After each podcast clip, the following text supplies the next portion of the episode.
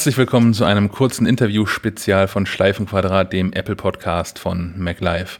Unternehmen wie Apple, Google und Microsoft überbieten sich derzeit in einem Wettbewerb um Nachhaltigkeit, Arbeitsbedingungen und Nutzerinnovation. Gleichzeitig entziehen sie sich nur allzu gern einem verantwortungsvollen Steuerverhalten. MacLife-Redakteur Thomas Raukamp sprach dazu mit Professor Dr. Christoph Lüttke, Wirtschaftsethiker an der Technischen Universität München, über dieses Spannungsfeld.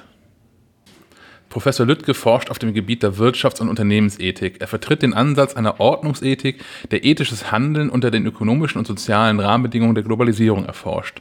Viel Spaß. So, fangen wir doch gleich mal an. Ähm, Herr Professor, was ist Wirtschaftsethik? Wirtschaftsethik beschäftigt sich damit, ähm, welche Normen in der Wirtschaft begründbar und umsetzbar sind. Ich betone immer diese zwei Punkte. Also ethische Normen gibt es ja in vielen Bereichen, ähm, aber es geht hier insbesondere eben um den Bereich der Wirtschaft in einem groben Sinne. Dazu zählen Unternehmen, Organisationen, ähm, auch ähm, andere Bereiche der Gesellschaft, die mit Wirtschaft zu tun haben. Und das sind ja sehr viele. Eben auch um immer auch um die Umsetzbarkeit. Welche Normen sind umsetzbar? Äh, in, in den ökonomischen Bezügen. Manche sind vielleicht gut begründbar, manche hätte man gerne, aber die lassen sich eben nicht systematisch umsetzen. Verstehe. Ähm, warum ist Ethik in der Wirtschaft vonnöten? Es, es herrscht ja immer noch so ein bisschen das Bild, dass Hauptsache der Schornstein raucht, alles andere ist so ein bisschen egal und Ethik ist etwas, was man sich in der Freizeit leisten kann, wenn man im Biomarkt einkauft zum Beispiel. Ja, ja. Ja, das ist so das klassische Bild eigentlich. Viele, viele Unternehmen lange Zeit und manchmal hat man Eindruck auch heute noch, ähm, mhm. dass sie so meinen, wir machen ja nur Business. Wir sind ja nur dafür zuständig, wie Sie sagen, der Schornstein raucht. Ähm, und für alles andere ist dann die Politik zuständig. Und das hat sich aber schon seit seit vielen Jahren äh, geändert, ähm, nämlich äh, dadurch aus aus verschiedenen Gründen. Äh, Unternehmen stehen viel stärker im öffentlichen Fokus als früher also mindestens mhm. schon seit Anfang der 2000er, ich glaube, so, so lange gibt es auch Ihre Zeitung ja schon, ist, äh, wer sind Unternehmen ganz andere, äh, auch jenseits dessen, was vom Gesetz gefordert wird, sind unter Beobachtung. Es geht also nicht nur darum, ähm, penibel jeden einzelnen Buchstaben des Gesetzes einzuhalten, sondern auch darüber hinaus zu gehen. Also alles das, was unter dem Stichwort zum Beispiel Corporate Social Responsibility, äh, Corporate Citizenship, ähm, äh, Compliance auch, was auch mehr ist als nur Rechtseinhaltung übrigens, äh, was darunter läuft, da haben Unternehmen auch viele Investitionen unternommen, viele und, und Geld reingesteckt, manche weniger als andere, muss man auch sagen. Und das sind sozusagen Bereiche, die man nicht mehr ignorieren kann als Großunternehmen, auch als kleineres Unternehmen mittlerweile. Mhm. Ja, das wäre meine Frage gewesen. Trifft dieser Bedarf nach Ethik in der Wirtschaft in erster Linie auf große globale Player zu oder ähm, äh, ist das mittlerweile auch eine Anforderung, die ich, die ich an, an den Laden um die Ecke stellen kann? Ähm, ja, ich würde mal dazwischen, zwischen den beiden sehen. Also der Laden um die Ecke ist zu klein, um darüber systematisch was zu sagen. Aber äh, es geht schon darum, dass mittelständische Unternehmen das Thema auch für sich erkannt haben. Ähm, also die Großunternehmen sind natürlich die allerersten gewesen, die gemerkt haben, dass sie, weil sie auf so vielen äh, Märkten mit unterschiedlichen Bedingungen aktiv sind, dass sie sich um diese Themen kümmern müssen. Und das etwas, was zum Beispiel in einer, äh, äh, in einer Filiale oder einem, in einer Fabrik in Indien passiert, dass das Auswirkungen hat in, in etwa in Europa oder, oder mhm. Nordamerika. Mhm. Aber viele Mittelständler, gerade in Deutschland, sind ja auch global aktiv äh, und, und sind zum Teil Marktführer in relativ spezialisierten ähm, äh, Bereichen. Und auch für die ist das mittlerweile ein Thema. Mhm. Ähm, ich sollte übrigens an der Stelle sagen, das ist auch vielleicht hier interessant, dass, denn viele Mittelständler denken so, das ist so ein Thema, Ethik ist so ein Thema nur fürs Persönliche.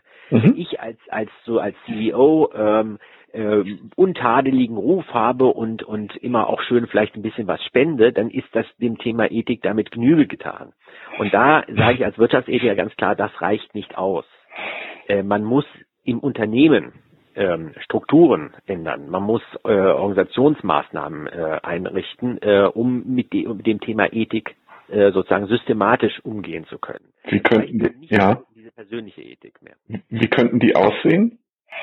Ja, das ist auf einer ganzen ganzen Reihe äh, von, von Ebenen. Also das äh, zum Beispiel äh, eine Compliance-Abteilung zu haben, äh, was viele Großunternehmen mittlerweile ja haben, äh, auch Mittelständler, äh, bei denen es nicht nur darum geht, ähm, Gesetze äh, also bis also exakt einzuhalten, sondern um das zu können, muss man auch im Vorfeld viel ändern in der Kultur eines Unternehmens.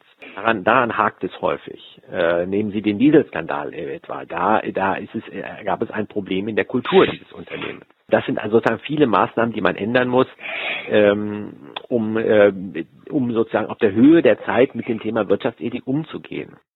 Haben da Firmen wie VW und Audi, Mercedes ähm, vielleicht größere Probleme mit einem Ethikkodex, weil das so alteingesessene Unternehmen sind, die sich entwickelt haben. Wenn ich heutzutage ein IT-Unternehmen gründe, scheint es mir oft, dass automatisch auf der Webseite jedenfalls einen gewissen, es einen gewissen Punkt zur ähm, Social Responsibility äh, gibt. Also ich würde Ihnen recht geben, dass häufig äh, gerade in dem Bereich, im IT-Bereich, auch bei Startups, ähm, verstärkt das Thema schon gesehen wird, von vornherein ja, gesehen wird und man sagt, wir wollen auch äh, hier im Sinne einer, es gibt ja dieses Konzept Creating Shared Value und mhm. dass das sozusagen der Zweck von Unternehmen ist, äh, ähm, ohne dass man damit die Gewinnorientierung aufgibt. Nicht? Dass man Gewinnorientierung macht, aber dadurch auch einen Wert für andere erzielt. Mhm. Ja, das ist durchaus äh, in dem Bereich einfacher, als so ein Großunternehmen umzusteuern. Da gebe ich Ihnen recht. Mhm. Allerdings, es ist allerdings auch in der ganzen ähm, also IT oder Social Media Branche im weitesten Sinne natürlich auch zum Problem geworden. Nehmen Sie nur Facebook, Cambridge Analytica und so. Da mhm. haben wir natürlich Probleme auch. Mhm.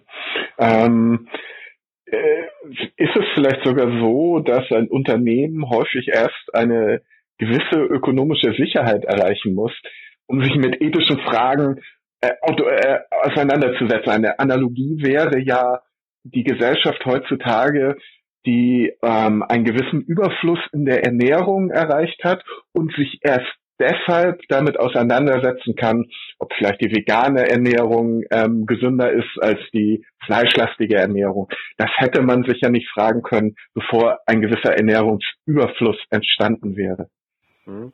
Also ich würde jetzt zunächst mal nicht sagen unbedingt, dass vegane Ernährung notwendig ethischer ist. okay, gut, erwischt. Ja, okay, erwischt. Aber, aber abgesehen davon, ähm, ich glaube, das, das ist eine verbreitete Meinung, ähm, aber ich glaube, sie es trifft nicht zu.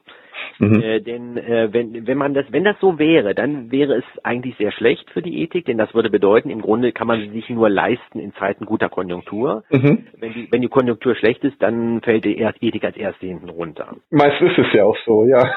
Ja, allerdings würde ich ein bisschen genauer hinsehen, denn ähm, also, also aus meiner Sicht muss Wirtschaftsethik auch für Zeiten äh, äh gelten, in denen es Unternehmen schlecht geht in denen man mhm. dann zum Beispiel auch einen, einen, ähm, einen eingetretenen Schaden beseitigen muss äh, mhm. und man da und wieder Reputation aufbauen muss. Mhm. Also äh, auch dann zu sagen, auch ähm, ähm, auch in Zeiten also schlechter Konjunktur müssen wir darauf sehen, ähm, dass wir, dass wir unseren Ruf verbessern. Also mhm. über die Reputation funktioniert ja äh, einiges. Das ist, das ist der, also es gibt zwei ökonomische Mechanismen für die Ethik eigentlich. Die Ethik sozusagen fühlbar wird für die Unternehmen. Das sind die Reputationswirkungen äh, und das sind zweitens mittlerweile die, die Strafzahlung von juristischer Seite, mhm. mhm. die ja erheblich geworden sind, auch für Großunternehmen. Und, und das sind Themen, die, die gelten auch in Zeiten schlechter Konjunktur. Mhm. Es ist also nicht so, dass es so etwas wie eine Kurznet-Kurve für Unternehmen gibt. Nein, man, man muss eben, nein, man, das ist genau die, die, die Vorstellung. Ich meine, wenn man so ansetzen würde, dann, dann kann man immer als erstes sagen, ja, vergessen wir die Ethik, wir müssen erst ja. Gewinn machen. Und so denken auch viele. Und das ist genau das Problem. Ähm, mhm. Beim Dieselskandal ist auch ein ähnliches Denken dahinter gewesen. Ähm, Hauptsache, wir, wir verkaufen unsere, unsere Dieselfahrzeuge, sehen wir mal, dass wir irgendwie durchkommen. Und, und äh, das, deswegen, man muss von vornherein, man muss von vornherein diese ethischen Überlegungen mit einbeziehen, sie sozusagen als integral äh, zum Geschäftskalkül nehmen. Es gehört dazu, mhm.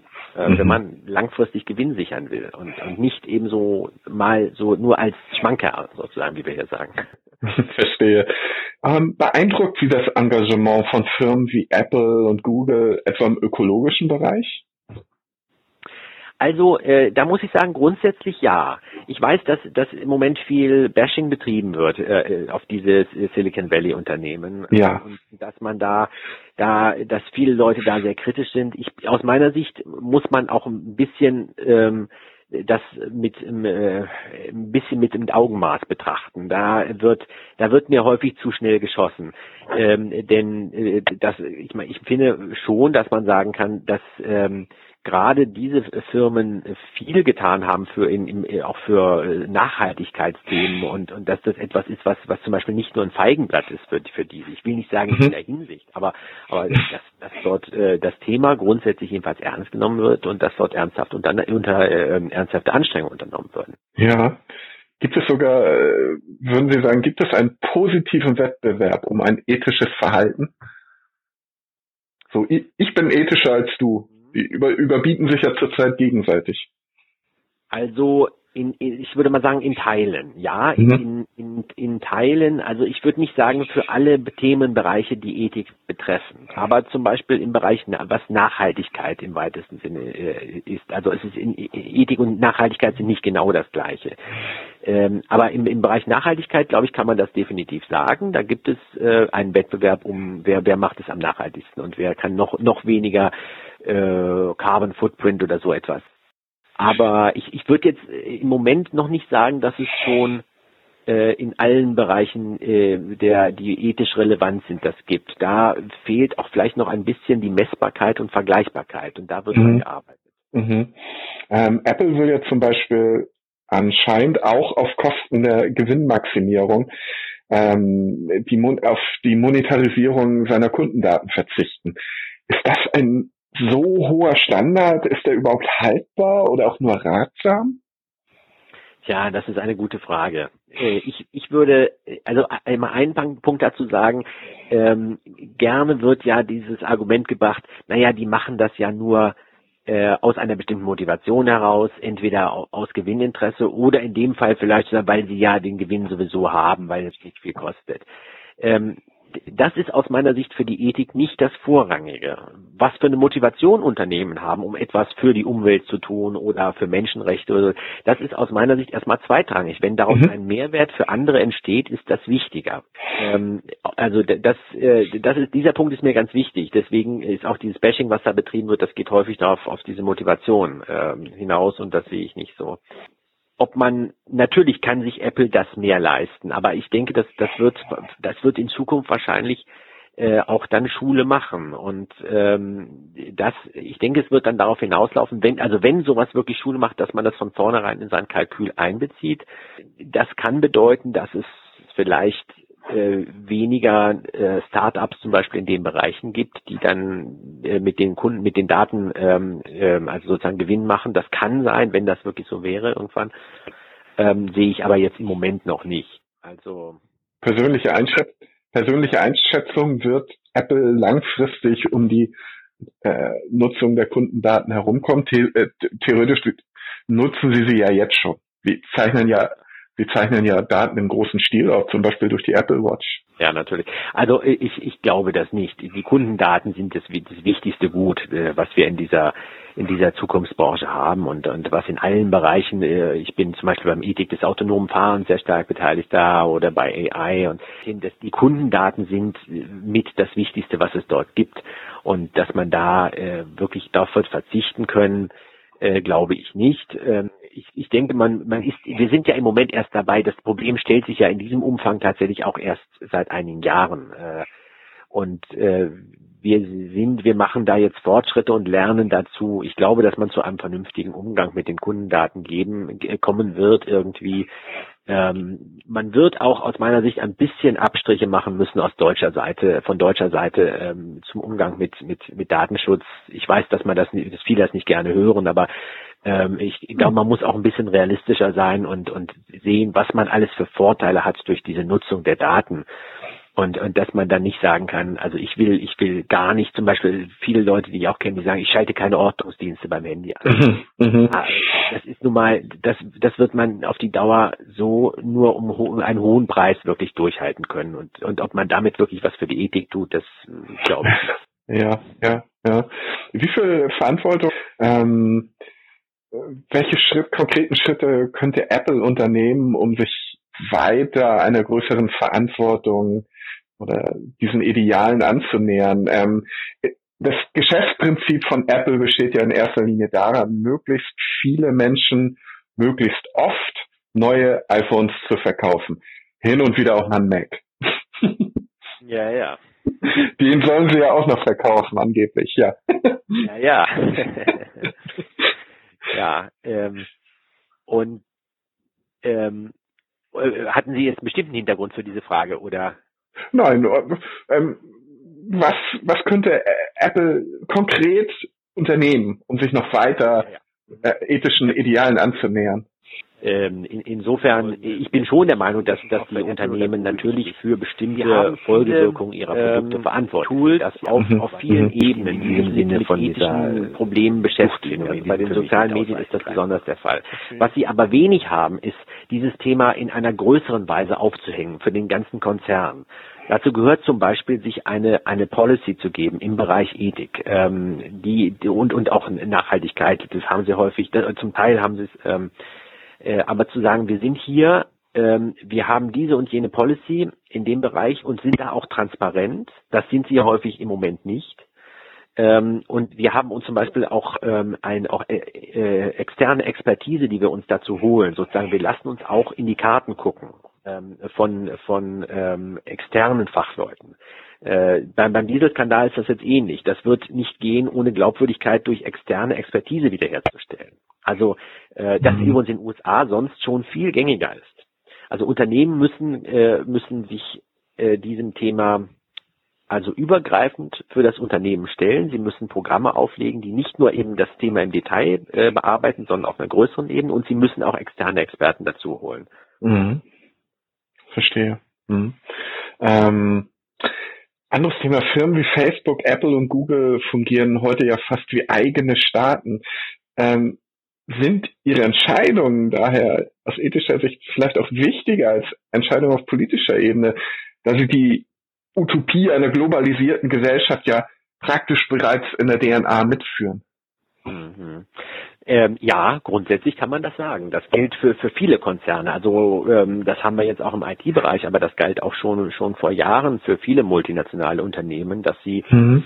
ähm, äh, in, in Teilen der, der Welt tatsächlich mehr äh, Macht haben als als Staaten. Und zwar gilt das, das sollte man sagen, auch sowohl im Positiven als auch im Negativen. Also, äh, dass sie sich der Kontrolle entziehen können in einem gewissen Sinne vielleicht, aber dass sie andererseits zum Beispiel auch in den Staaten, wo mögliche Standards vielleicht nicht so gut sind, dass sie dort, äh, nämlich aufgrund dieser, äh, als Angst, Angst um ihre Reputation auch bessere Standards setzen müssen als, als andere lokale Unternehmen. Also, also von daher ja, ähm, äh, ich, dieses, dieses Problem gibt es in der Globalisierung. Ähm, äh, ich würde das aber eben nicht allein so negativ sehen und ich würde auch sagen, dass man ähm, Kontroll, äh, wer sind die Kontrollmechanismen sozusagen heute, wenn das die Staaten nicht mehr können? Naja, das, das sind also zum Teil ähm, die NGOs haben wir, äh, die sehr genau beobachten, was äh, Großkonzerne tun und die das auch über die sozialen Netzwerke, die wir heute haben, sehr schnell aufdecken können. Also was ich was sich früher Konzerne leisten können, das ginge also heute nicht mal im Ansatz mehr. Es werden Umweltskandale werden aufgedeckt und auch sehr schnell durch die durch die sozialen Medien gejagt. Und das schadet massiv auch diesen Konzernen und ähm, kostet schadet der Reputation und äh, also insofern da bin ich nicht so nicht so pessimistisch. Nee, das war auch nicht grundsätzlich nicht pessimistisch gemeint. Ähm, es ist aber auch so, dass äh, IT-Unternehmen einfach äh, diese Globalisierung, äh, dieses weltweite, dieses fast immer gegenwärtige viel intensiver empfunden wird als zum Beispiel früher bei einer Autofirma oder bei einer Taschentuchfirma, die weltweit verkauft hat. Ja, eine Taschentuchfirma. ja, Tempo zum Beispiel. also, ja, das ist natürlich richtig. Ähm, äh, dass diese Konzerne jetzt viel Macht haben, wobei das sicherlich andere, ähm, also ja gut, Industrieunternehmen. Hm. Es wird vor allen Dingen gegenwärtiger empfunden, weil ich habe direkt mit Facebook zu tun. Wenn ich aber ein VW kaufe, wenn, wenn er nicht äh, kaputt geht, werde ich erstmal ein paar Jahre nichts mehr mit VW zu tun haben. Ne? Naja, das haben auch Leute den Eindruck, dass es anders ist, weil sie befürchten dann, dass da die Abgase äh, in die Luft blasen. Aber ich gebe Ihnen natürlich recht, äh, bei, bei den IT-Unternehmen ist es für die Menschen fühlbarer. Ich meine, deswegen haben auch diese Konzerne eine besondere Verantwortung. Das ist richtig. Also äh, sich auch ähm, äh, direkt mit diesen Anliegen auseinanderzusetzen. Ähm, und und das das ist etwas, was man, was wir im Grunde erst erst lernen müssen. Das stimmt. Äh, das ähm, gerade für die, also sowohl für die Sozialmedia-Unternehmen als aber auch für, für Apple. Äh, da da muss man sehr stark darauf achten. Ne? Ja. Ähm, wir haben vorhin kurz die Frage der Monetarisierung von Kundendaten gestriffen. Ähm, das ist ja auch immer ein ethisches Thema. Trifft hier ein neues ethisches ja, Empfinden auf ein letztlich veraltetes, speziell in Bezug von Privatsphäre. Oder um weiter aus, auszuholen, Privatsphäre, die Privatsphäre, wie wir sie lange Zeit genossen haben, ist ja eigentlich ein relativ geschichtlich gesehen relativ kurzer Zeitraum, denn der Begriff der Privatsphäre verändert sich ja auch immer mit dem, ich sag mal, kulturellen und medialen Umfeld ständig. Ja, das ist ein guter Punkt. Historisch gesehen kann man das tatsächlich so sagen. Ähm, äh, in, in einem gewissen Sinne, denn äh, das ist da, ist was dran, denn diese Privatsphäre, die hatten die Menschen in früheren, also wenn wir mal so 200, 300 Jahre zurückgehen etwa, da war das eigentlich ein, ein Begriff, der war nicht so bekannt. Ja, das könnte sein. Also ich würde schon sagen, dass, dass wir jetzt nicht in eine Abschaffung der Privatsphäre hineinkommen, aber, aber also nicht komplett, aber dass man schon äh, sehen muss, man muss äh, das Ganze, man kann es nicht so naiv sehen, wie es zum Teil im Moment gesehen wird, von beiden mhm. Seiten. Also die einen, die sagen, äh, ja, wir müssen eigentlich gar nichts ändern, also die Nutzer, Nutzer hat zugestimmt den äh, Terms and Conditions und Punkt, äh, das war's. Ich glaube, das ist zu wenig. Ähm, auf der anderen Seite glaube ich auch, dass es, dass es nicht ausreicht oder, oder dass es möglicherweise auch naiv ist zu glauben, äh, man kann mit dem mit der gleichen Form von äh, sich abkoppeln, wie wie das vielleicht möglich war noch in den 70ern, ähm, dass man damit weiterarbeiten kann und dann in der gleichen Weise in dieser äh, Ökonomie von heute tätig sein kann. Das wird auch nicht gehen. Ich meine, da äh, das also das Beispiel, was ich vorhin genannt habe, Ortungsdienste einschalten, weil man weil man irgendwie Angst hat, man wird verfolgt durch. Meine, da muss man sich auch mal ein bisschen sozusagen entspannen und ein bisschen relaxter sein und mit dem Ganzen umgehen ähm, da, äh, da werden wir nicht hin wieder zurückkommen. Mhm, mhm. Ähm, ein Thema würde ich gerne noch ansprechen, und zwar dieses Spannungsfeld. Viele Unternehmen, zum Beispiel Apple, ist eigentlich ein klassisches Beispiel, das durch ökologisches Engagement immer wieder beeindruckt und da immer wieder neue, neuen ethischen Höchstleistungen fast kommt. Mhm. In anderen Bereichen, nämlich in steuerlicher Hinsicht, entziehen sie sich möglichst weit jeglicher Verantwortung. Ähm, woher rührt dieses Spannungsfeld? Das ist, ein, das ist ein sehr wichtiges Thema und auch eins, in dem sich, dem sich ebenfalls andere Konzerne stellen müssen, das aber jetzt schon im, im Zusammenhang mit Apple besonders aufgekommen ist. Und ich denke, das, das ist ähm, das ist auch äh, vollkommen richtig, dass man darauf hinweist. Also man muss zunächst sagen, rechtlich gesehen ist das ja soweit eigentlich alles in Ordnung, was dort genau. Genau. Ähm, und und ähm, das entspricht äh, das entspricht ähm, dem, dem geltenden Recht in Europa, äh, von dem auch andere Unternehmen an anderer Stelle profitieren, auch deutsche Unternehmen übrigens. Ja, man trifft ähm, da ja tatsächlich auch auf einiges Unverständnis, zum Beispiel von Seiten des Apple-CEOs Tim Cook, der offensichtlich so richtig gar nicht weiß, was man, was man von Apple überhaupt will. Man, man macht doch rechtlich genau das Richtige. Ja, äh, jetzt muss man natürlich andererseits auch den, den Punkt sehen, dass gerade auch eben auch Apple und andere Unternehmen an anderer Stelle durchaus sehr viel mehr tun, äh, was über das Gesetz hinausgeht. Ähm, auch also was in Bereichen wie äh, zum Beispiel Engagement für Menschenrechte oder auch Nachhaltigkeit ist.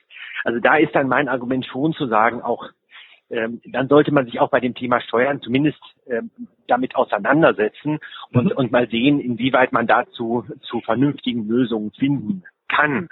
Äh, so dass man nicht äh, hier sagt, hier halten wir nur exakt alles ein, was rechtlich geboten ist, sondern an anderer Stelle machen wir deutlich mehr. Also mhm. von daher, ich, ich bin, ich bin auch der Meinung, man muss man sollte hier nicht äh, das nur einseitig als als Apple äh, Vorwurf sehen. Ähm, äh, aber man, man sollte sich auch dem Thema mal stellen, äh, wie man, wie man mit solchen, also grundsätzlich mit dem Thema Steuern äh, dort umgeht, auch in anderen Ländern.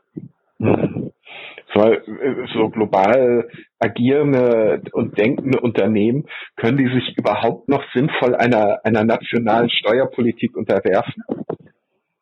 Anders gefragt, ist ein Unternehmen wie Facebook überhaupt noch ein, ein primär US-amerikanisches? Mhm. Ja, da, das ist, das ist eine gute Frage. Ähm, naja, also da, dafür gibt es gewisse Regeln eben, äh, die, die jetzt erstmal so sind, wie, wie sie jetzt sind. Ähm, mhm. Man müsste im Grunde obwohl die, das muss man auch sagen, die sind halt auch national unterschiedlich. Und manche und manche Länder besteuern eben nach, nach völlig anderen Prinzipien als andere. Nicht? Mhm. Äh, das macht es nochmal zusätzlich schwieriger.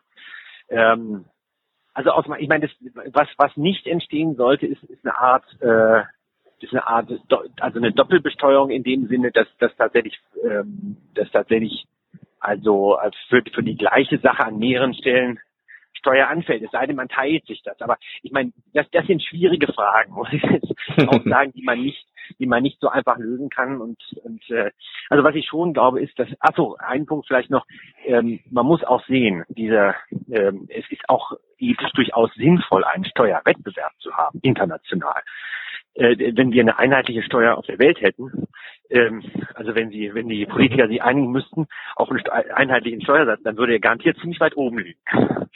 und deswegen ist es und deswegen ist es grundsätzlich nicht verkehrt, dass es schon Wettbewerb gibt. Das sage ich auch immer. Ähm, ja. Denn äh, ja. Ja. Also ich denke schon, dass ich glaube, ich glaube, das ist nur ein Punkt. Ich glaube, dass es letztlich auch aus Reputationsgründen, glaube ich, Apple sich dem Thema stellen muss und wird und sagen, in irgendeinem vernünftigen Rahmen müssen wir auch in der EU ähm, äh, Steuern zahlen. Aber in welchem Rahmen das sein wird, das will ich nicht äh, äh, prognostizieren. Letzte Frage. Welche ethischen Schritte würden Sie sich von Apple in Zukunft persönlich wünschen?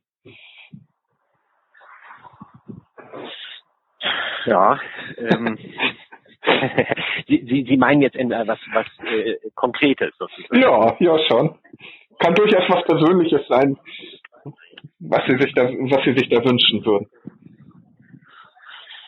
Ja, also ich, ich würde, ich würde schon äh, grundsätzlich ein, ein bisschen mehr, mehr Transparenz im, im Umgang ähm, äh, ähm, würde ich schon verlangen. Also vieles was dort äh, passiert, ist halt so, dass man sagt, das ist äh, bleibt, soll im Unternehmen bleiben und, und nach außen hin lassen, äh, legen wir das nicht offen. Ich glaube, dass es da, dass es da Defizite gibt. Ähm, ja, persönlich ich überlege gerade. Ich bin, ich bin zum Beispiel seit seit Jahren, äh, muss ich zugeben, bin ich also sehr zufrieden mit mit meinen Macs. Ja. Ähm, ich hatte lange Jahre Microsoft und und und äh, äh, als ich dann endlich umgestiegen war, äh, konnte ich nicht fassen, wieso ich das nicht früher gemacht habe. Verstehe, ja.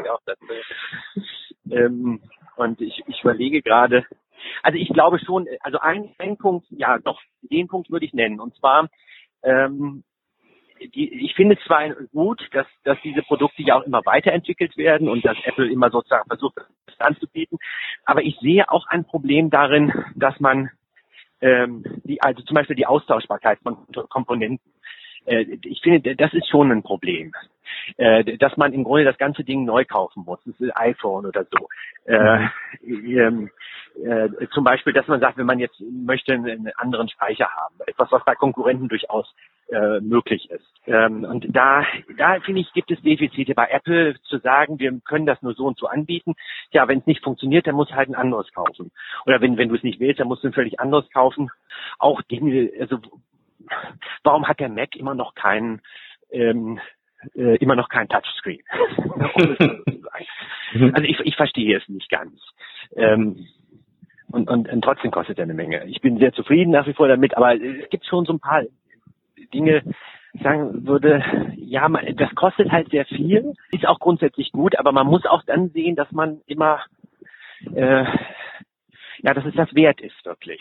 Verstehe. Verstehe. Ja, das soll es gewesen sein. Äh, vielen Dank für Ihre Zeit.